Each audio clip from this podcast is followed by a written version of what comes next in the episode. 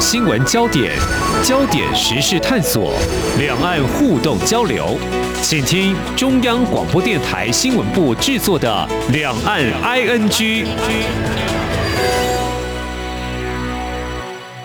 听众朋友，你好，我是黄丽杰，欢迎收听两岸 ING 三十分钟，一起掌握新闻时事焦点。我们在今天一起来关心财经哦，呃，维持生活的基本温饱，所以我们要工作。那，为了追求更好的生活，更要工作。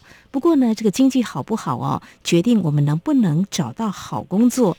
嗯，提到这个疫情，就持续两年多来，COVID nineteen 呢，这个疫情已经冲击不少产业哦。在去年，就是二零二一年，我们就台湾来看的话，失业率就受到疫情影响，已经。达到百分之三点九五，那这是七年来的新高。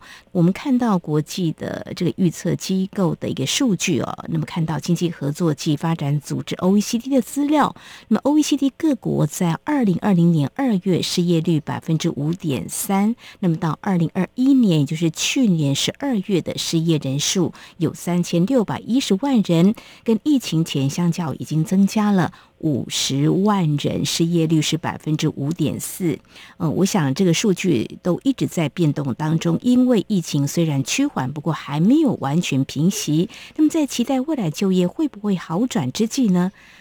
我们在今天要来关心的是，近来这全球似乎笼罩在经济衰退的阴影。那么，为何会有这样的忧心呢？究竟有哪些坏消息？又如何来看懂重要的影响数据？我们在今天特别邀请中央大学台湾经济研究中心主任、经济学系教授吴大任来观察解析。非常欢迎吴教授，您好。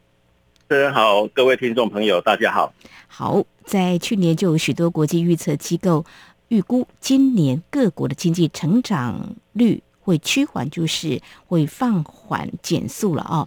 那么就以世界银行为例了，在今年一月份报告原本预测全球的经济成长率是百分之四点一，而在六月的时候已经下调到百分之。二点九等于是腰斩哦。那看到我们台湾官方啦，还有各经济智库，包括我们中大的预测中心，都预估今年全年经济成长可能嗯没有办法达到预期的目标，是不是难保四呢？还有中国大陆要达到他们设定百分之五点五左右的这个 GDP 的增长，普遍也并不看好哦。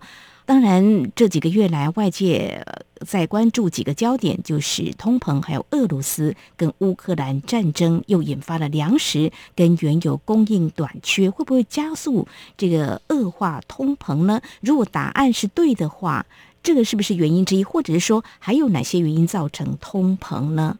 是，其实通膨发生的。源头还是货币供给太过宽松了，嗯，好，就是刚才有提到，二零二零年疫情发生以来，当时美国在三月份它的疫情其实是蛮严重的，所以它的联储会啊，就是在二零二零年三月份调降了他们的联邦利率，啊，一口气调降六码。另外呢，他们就开始采取所谓的 QE，啊，就是量化宽松政策，而且呢，他们。在当时呢，有公开宣布哈，他们所采取的这个量化宽松呢，是无限量的量化宽松。嗯，好，就是把几乎历史上最大规模好的货币，好，就是释放到市场，希望透过这样宽松的货币，能够挽救疫情带来对经济的一些影响。这个是一开始货币政策好所产生的影响。那当然，在疫情的期间呢。再多的钱也没有用，好，因为大家还是躲在家里，啊，就是没有出门去消费嘛，好，那所以说一直到二零二零年年底，好，那这些宽松的货币呢，才开始发挥了一些作用，好，我们可以看到有很多物价，譬如说原油，它在疫情比较严重的时候呢，它的这个价格就是我们居然可以看到，就是一桶二十块美元以下，好，那对对对，现在超过一百，对，所以呢。我们从现在的角度来看，当时真的是非常便宜啦。好，但是它到了二零二零年的年底，哈，就是油价已经涨到接近五十块美元一桶。嗯嗯然后到了二零二一年，好，因为疫苗，好，就已经大家开始在施打，很多国家它也在解封，所以二零二一年呢，其实全球经济大好。好，因为一些报复性的消费就出现了，所以我们可以看到各种大宗原物料哈，在二零二一年，特别是下半年，好，其实都有蛮高的涨幅。好，但是就是在当时啊，特别是在二零二一年年中的时候，嗯，我想美国开始已经有一些通膨的压力，台湾也是如此，嗯，哦，但是呢，当时美国联总会的官员他们的看法，他们认为通膨应该是短暂的，好，很快就会下来。那最主要是因为疫情的影响，而且呢，在当时疫苗大家已经都在施打。好，所以他们乐观的认为疫苗就是可以抑制疫情了。嗯，好，所以说呢，这个消费的力道应该是不弱，但是报复性的消费总有停止的时候嘛。嗯，好，所以等到这些报复性的消费慢慢的缓下来，哦，那通膨的情况可能就会有改善。但是呢，却没想到到了今年，好，就是在二月份，好，二月二十四号，俄罗斯军队就入侵乌克兰。好，那所以说这两个国家他们的经济情况就受到影响。那乌克兰呢，它现在一直到目前为止，它还是战区啦。嗯，好，所以它的各种商品的出口就会受到影响。那影响比较大的部分当然是在粮食。哦，因为乌克兰呢是也算是欧洲的粮仓。哦，它过去呢在粮食的出口，好这部分它的全球占比其实还蛮高的。嗯，那俄罗斯的部分呢，是因为它发动战争，所以受到西方国家的制裁。好，那所以说在制裁之下，它的各种出口也会受到影响。好，那俄罗斯呢，它除了粮食之外，还有能源。好，所以我们可以看到现在能源的价格居高不下。是，其实呢，就是因为俄罗斯的影响。嗯嗯嗯，是没有错。所以疫情一开始，各国呢就是撒钱救经济嘛，哈，那钱就很多了。那慢慢的造成这个通膨。可以说，也许病毒比较狡猾啦，大家预测可能大概就会缓下来哈，但是好像并没有。那至于钱撒多少呢？可能也很难拿捏，就流到市场上哦，所以就造成这个。物价的波动，那么俄乌的战争又刚好是粮仓还有供应这个原油，所以整个这些因素就加总起来，让它更复杂。就整个通膨的情况是蛮严重的，包括台湾也是。我觉得，比如说价格涨，其实涨得温和一点，好像也不坏呀。所以到底维持在哪个区间，对民众可能没有特别的感觉啊，也对这个经济发展是有帮助的。其实哈，大部分国家的央行哈，包括美国联储会跟台湾的央行，我们都用 CPI，好，它的年增率，好，CPI 就是消费者物价指数了。嗯，好，那如果它的年增率没有超过百分之二，那我们认为都算是温和的物价上涨，嗯好，基本上是可接受的。但是呢，一旦超过百分之二，它就会产生其他的影响。那我们可以看到哈，台湾到目前为止啊。我们的通膨率是超过百分之三，好，所以早就超过百分之二了哈。那美国的情况更严重，好，美国呢，它已经从三月份就是俄乌战争之后，好，三月份呢，它的 CPI 年增率就超过百分之八，好，那一直持续到五月份百分之八点六，对，那六月份的数据还没出来了哈，但很应该很快就会出来，好，那看起来也是继续超过百分之八的情况。应该可能性蛮高的，所以我们可以看到这次通膨哈，其实呢跟过去的石油危机的情况有类似的地方，就是一九七三年跟一九七九年哈两次石油危机，它的发生当然各有原因了哈，都是中东那边有状况。当时呢就是因为能源短缺，像第一次石油危机是因为中东国家啦，因为以阿战争的问题，他们就制裁支持以色列的国家。嗯，好，所以当时美国是被他们制裁的国家，哦，以美国为首，嗯，哦，就美国、英国、加拿大、好日本等等这些都受到制裁，那他们就采取禁运嘛，所以说呢，全球的石油就供给不足，使得油价大幅上涨。哦，那一九七九年的情况是伊朗革命，哦，还有后来的两伊战争，所以它持续的时间更长，从一九七九年到一九八一年才结束。嗯，好，那当时呢，就是伊朗，哦，因为有战争，所以它的原油没有办法出口，所以也是造成原油短缺。所以说，石油危机呢，它对这个全球经济的影响，哦，最主要是因为供给面受到影响，所以原油能源的供给，哦，就下降。所以它就导致这个全球的通膨。那我们现在的情况哈，之所以有类似的地方，是因为我们在能源市场的部分，因为俄罗斯它的出口哦，就是现在有受阻的情况嘛，是哦，所以原油也是供给不足，哦，所以油价呢就很快的冲破一百美元。那现在呢也是维持在一百到一百一十美元之间呐。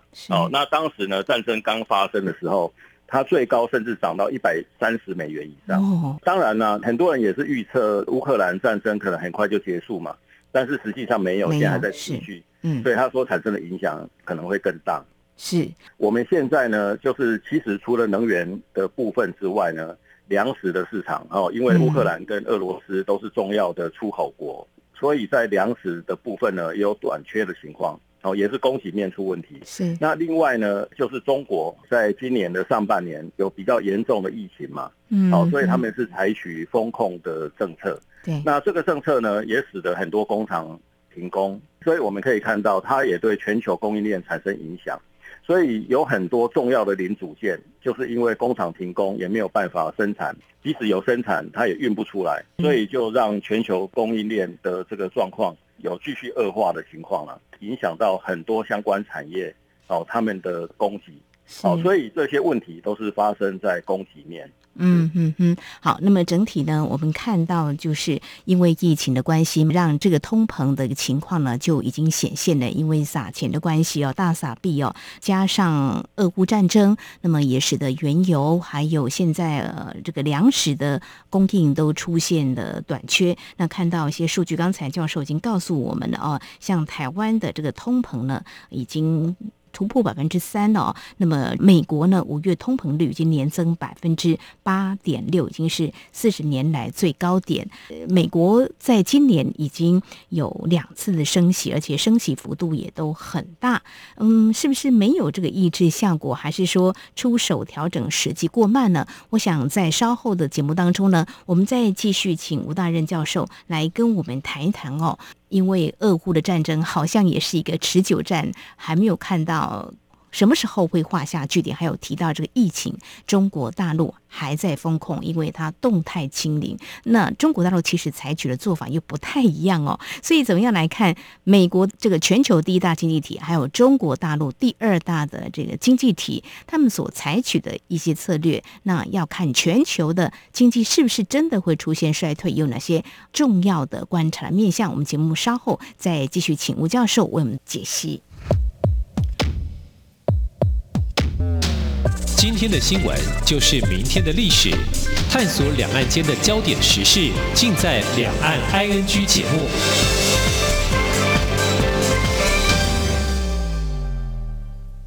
大家好，我是机关署防疫医师詹佩君。大部分的 COVID-19 儿童感染者症状较成年人轻微，在熟悉的环境进行居家照护，有助恢复健康。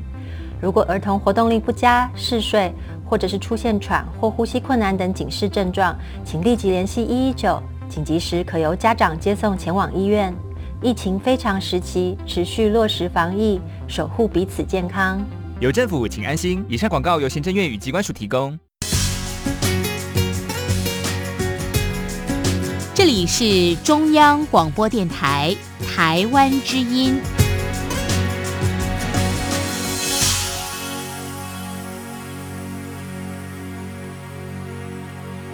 这里是中央广播电台，听众朋友继续收听的节目是两岸居。我们在今天节目当中邀请到中央大学经济学系教授吴大任来为我们解析最近有关全球的经济有不少悲观的讯息啊，就是通货膨胀，还有经济衰退，是不是真的快来临了呢？那在节目前半阶段，老师解析通膨。蛮严重的，一定要抑制到一个程度。但是呢，很多的影响因素呢，却好像目前也看不到什么时候可能会有一定程度的控制。刚刚有提到，今年以来美国联准会已经两度升息了，而且升息幅度也蛮大的哦。当然，市场预测，而且他们自己本身也提到，就是说今年还会有升息的动作，所以。他们是不是调整时机过慢？那如果这样子的话，那下半年这个是可以预期的升息的动作会再继续。其实升息是一种所谓的需求面的政策啦，嗯，好，就是透过升息，它可以把需求压制。那为什么需求可以压制？我举个简单的例子哈，大家应该就可以理解。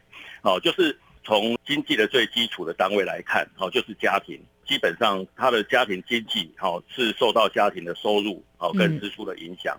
那通膨呢，会使得这个家庭好的支出增加嘛？嗯哼，好。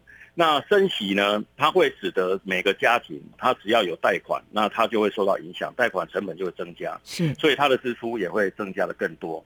好，所以呢，央行或者是联储会，它升息的幅度越大，那它对贷款户影响就越大。所以贷款户的这些支出增加之后呢，他们是不是哦就会紧缩其他的消费？是啊。好，那特别是一些所谓的非必要性的消费，像手机、笔电。好，那当家庭经济有状况的时候，这些所谓非必要性的消费就有可能哦延迟购买，甚至取消购买。那相关的产业呢，他们的业绩啦，还有获利啊，就会受到影响。好，所以它的影响途径对消费的部分是这个样子。那另外呢，就是升息之后，哦，贷款成本增加，也会影响到厂商的投资意愿。这部分哦，不管是厂商的投资，还是消费者啊的消费。都是需求，所以升息呢，它只能把需求压下去。但是现在问题是出在供给啊，就是刚才有解释过了。是好，那以美国的的例子啊，就是一九七九年，然后当时它发生比较严重的通膨的时候呢，联总会在一九七九年的时候，它就开始升息。嗯，好，那当时美国联总会的主席哈叫 Paul Volcker，他也是一九七九年上任，他的任务就是要打击通膨。嗯，所以呢，他让联邦利率。从一九七八年，哦，大概接近百分之八，哦，因为当时利率水准本来就比较高，嗯，那它最高的时候，哈，把美国的联邦利率调升到百分之二十一之一，那这个是很可怕，哦，那所以呢，它确实把通膨打下来，哈，但是呢，它一直到一九八一年之后，通膨才有显著的下降，哇，但是呢，它同时呢，也让美国的经济陷入严重的衰退，是啦，所以说当供给面出问题的时候，是。升息呢，它其实对物价的压抑效果会比较有限啊。好，那你除非升息的幅度要非常的大，才能够把通膨压下来。但是呢，你每一次的升息都会压抑到消费跟投资。对，那所以说你牺牲掉的就是经济成长。好，所以我觉得真的是一个双面刃，你要拿捏得宜，不太容易。像消费。就紧缩了之后，投资也慢慢的，大家就会缩手啊。呃，像现在半导体，听说市场上已经有库存，要消化库存，这个实在是难以想象。几个月前的时候，在去年的时候，我们都会说，而半导体的投资市场啊，好像很热。但是现在又该怎么办呢？所以这问题很大哦。所以这不是慢慢就会投资也减少，消费也缩手，会不会就会形成一种所谓的经济衰退？还是经济衰退的定义会更严谨？其实美国它第一季的经济成长，它已经是呈现衰退的状况。嗯，好，那第二季呢？我们现在的预测应该也会衰退了，所以它连续两季衰退，哦，在技术上它已经算是经济衰退，可能第三季、第四季的情况会更差一点。哇！但是我们其实现在要更担心的，哈，是像中国或者是台湾这样的国家啊？为什么这样讲？因为美国呢，它现在是全球第一大经济体，它也是全球最大的消费国。嗯，它的消费呢，全球占比哈超过三成，所以它的消费其实对全球各国都很重要。好，那在一九七九年、一九八零年的时候呢，那时候美国哈它的进口还算是比较低哈，大概在三千亿美元上下。嗯，好，但是现在呢，在去年哈，美国进口金额哦已经来到三点四兆。嗯哼，而且有很多产品哈是从中国大陆、欧洲出口到美国啊，所以当美国这些消费紧缩的时候呢，这些进口产品可能就会受到比较大的排挤。好像我们跟台湾比较相关的哈，手机啊、笔电这些都会受到影响。所以呢，美国它升息的幅度如果不断加大，这排挤的效果越大，那中国跟台湾就会受到更大的影响。所以我的判断呢，就是中国现在因应这样的情况，在全球通膨的这个压力之下，它居然还降准降息，因为他们也可能也考虑到下半年的出口哦，就是受到美国升息的影响，而且哦欧洲通膨也是很严重，所以他们有可能在七月开始升息。那欧洲它的消费哦如果也下降的话，我觉得对我们这些以出口为导向的国家啦，然后特别是中国、台湾哈这些国家。我们受到的影响就会越来越大，好，所以为什么这阵子台股会有这么严重的下跌？我觉得其实它已经开始在反映下半年的经济确实是有疑虑了，特别是在出口部门。我现在对下半年经济的看法，其实跟很多人不大一样了，因为很多事情还没有发生。好，美国真正大幅度的升息是在六月嘛，那它一次升了三码，所以它产生的消费排挤。其实是七月以后才会出来，才会显现。对，那所以我是觉得这个推论是蛮有必要让一般社会大众了解啦，否则呢，盲目投入股票哦，觉得现在已经很低了，然后现在进场，搞不好呢就会有很大的损失啦。我也是蛮希望有更多人能够听到这些讯息，因为在现在这种比较关键的时候，大家在投资的方向其实对家庭经济会产生很大的影响。所以大家应该下半年哦还是要谨慎谨慎哦，不要太快进入股市啦。有可能到了第三季很快结束的时候，八月九月再看当时的情况再来判断会比较好。现在应该尽量避开了。嗯，是好，非常谢谢教授。刚刚提到中国大陆啊，呃，有看到简单一个层面，就是说它是比较逆向操作，采取降准。嗯，外界就认为是要刺激他们的经济成长，但是刚才教授您另外还有一个观察，就说，哎，他可能预为准备，像美国的进口这个部分，可能会有一些他必须去做因应的哦。所以中国大陆他这样做，难道他没有通膨的隐忧？当很多国家欧美都是这样子的话，难道他没有吗？还是他早就预为准备了？其实我觉得中国它是有一些条件哈，可以降准降息啦。哦，就是他们还是有办法比较严格控制国内的物价。那最主要的原因哈是现在俄罗斯跟乌克兰的战争。那俄罗斯的原油要找到出口，对俄罗斯来讲，就是要卖到欧洲是有困难，所以他现在就转向好像亚洲去销售它的原油嘛。嗯，那现在购买数量最大的可能是中国，还有印度。嗯，好，那所以说中国呢可以从俄罗斯那边取得比较便宜的能源。过去在国际市场上，俄罗斯的这个原油当然跟国际原油价格差不多，但是它现在为了要促销，所以它的折扣一定是相当大的哈。所以说呢，俄罗斯跟印度哈，就是利用这次的机会买到比较便宜的原油。那另外在粮食的部分，因为中国有足够的储备啦，根据美国农业部的报道，他们有一些资料了，现在全球粮食的库存其实大部分是集中在中国的粮仓，哦，所以当全球发生粮食危机的时候。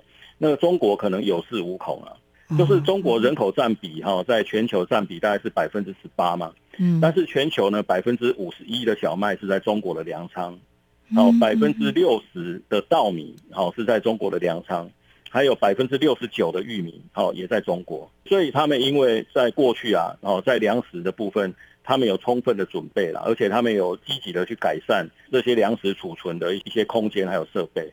哦，所以呢，如果说他们趁着国际粮价很高的时候，把他的粮食哦拿到国际市场来卖，他甚至还会获利。获利。哎，那所以说，因为他有足够的储备啦，所以说他在物价上面控管哦会比较好一些。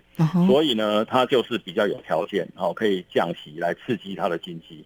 所以不管是内需，因为风控影响到它的内需，那出口呢主要是下半年的影响，透过降息降准哦，就是可以释放出更多的货币。好，让贷款成本下降，这个对受到呃美国消费紧缩的这些厂商，最起码它还是有一些这个协助好的作用。所以。美国、中国大陆所面临的经济的问题是不太一样，所采取的对策应应也不同哦。所以中国大陆它对这个原油还有粮食供应，它没有这个 短缺的问题嘛，甚至还有可能会获利。他担心的是这个消费的疲弱的问题，投资啊这个意愿不振的问题，所以他必须用降准的方式来刺激啊经济的成长。但是美国全球第一大经济体，它如果经济衰退，在下半年是这样子的话，那欧洲看起来不太好。呃，大家现在可能会说：“哎呀，这个以前的一九三零年大萧条的情况可能又会来临了，是不是？还是更严重？”呃，这个部分的话，应该怎么样来看？还是说有哪些比较重要的一些影响的层面，或是一些指标可以来观察，是不是真的所谓的经济大萧条或全球经济衰退到了？其实我认为现在哈，不管是美国还是其他国家的政府哈，还有央行，现在讯息的取得，但比一九三零年哦那个时代哦要迅速许多了，而且讯息量也很大。是，所以呢，我的判断就是美国政府还有他们的联储会哈，其实他们也会密切关注各种经济数据的变化。当然，他们比较关心的哈，以美国来讲哈，最主要是失业率。那现在因为失业算是很低了，美国现在的失业率只有三点六，甚至比台湾还低。嗯，好，因为其实这个问题有点复杂。好，就是它的在劳动市场上面哈，诶，因为受到疫情的一些影响，有很多人退出劳动市场。嗯，因为很多人改变了人生观嘛。哦，你累积再多财富，你要是确诊甚至死亡，哦，那对你来讲是没有意义。所以活在当下。是，所所以很多人退出劳动市场，他的劳动参与率就比较大的下降。哦，所以导致很多产业都有缺工的现象。所以说呢，在这次不管是通膨还是这个疫情的影响，他们的工资上涨的幅度都很大。但是工资的上涨对厂商来讲也是成本的上升啊，对，所以也会推动哦那个最后产品价格的上升。所以美国的通膨的情况会很严重哦，其实跟劳动市场有很大的关系。所以说呢，对联储会来讲，他比较关心的是失业率。那因为它本来就有比较严重的劳动市场的供给短缺的问题，所以现在。即使经济有点开始往下走，消费有点下降，但是呢，他们的这个失业状况都还蛮理想的，哦，所以对联总会来讲，他们都比较有恃无恐，哦，就是会继续升息。但是呢，它一旦升到一定的幅度，让消费真的降得太严重，导致失业率开始攀升的时候，联总会它可能就会改变它的货币政策的方向，就有可能会转向。停止升息哦，甚至严重的时候，它有可能也会开始降息。所以我的判断呢，就是最快有可能在今年第四季，哦，如果经济情况已经有一些恶化的一些征兆，特别是失业率哦，如果有攀升的情况，那它很有可能哦，今年第四季就会停止升息。嗯，好，我们可以来观察。不过最后我想请教教授，嗯，美国的这个劳工短缺，这是一个结构性问题，他们没有解方。其实不容易啦，它的劳动市场的情况，就是除了我刚刚讲的这个劳动参与率下降，嗯，还有呢，川普当总统的时代，他们也对移民的这个政策转趋严格嘛。对，那过去美国是汇集全球的精英哈，在美国就是有很大的贡献呐。像譬如说，戏骨里面哈，有很多是外籍哈，像印度啦、中国很多移民。其实他们在美国的这个经济成长，哦，其实都产生蛮大的贡献，没错。但是呢，因为川普的一些移民政策，就有一些紧缩了。所以美国呢，在移民这部分，它如果将来没有还的话，它的高阶好的这些经理人才，或者是像 IC 设计好的这些人才，可能也会有短缺的这个情况了。那美国本土要补上这个缺口，其实也是有困难。但缺工的现象哈，随着这个需求下降，它也会慢慢改善了。哦，还有另外一点哈，就是因为现在美国消费下降，它影响到的是很多是进口品。